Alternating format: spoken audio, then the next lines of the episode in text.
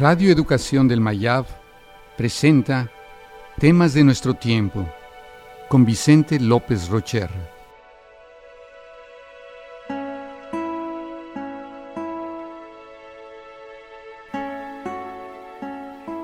El servicio.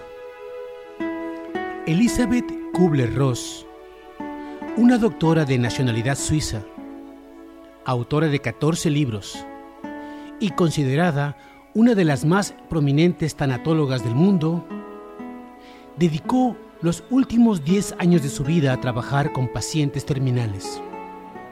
Esos ante los cuales la ciencia reconoce sus límites y recomienda que el paciente regrese a su casa y muera rodeado de sus seres queridos.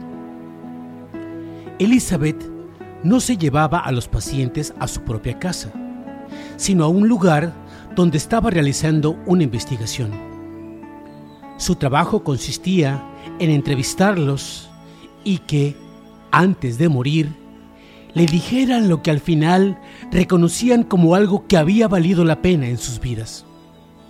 Lo que Kubler-Ross encontró es una de las más grandes lecciones de vida que se han descubierto.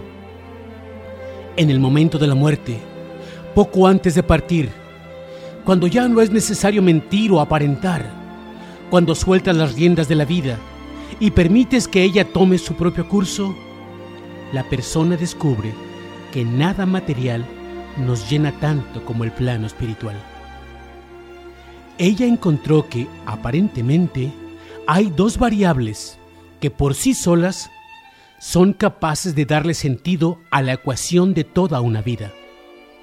Los que habían logrado integrar esas dos piezas a su propia vida estaban listos para partir. Era como un rompecabezas que estaba completo.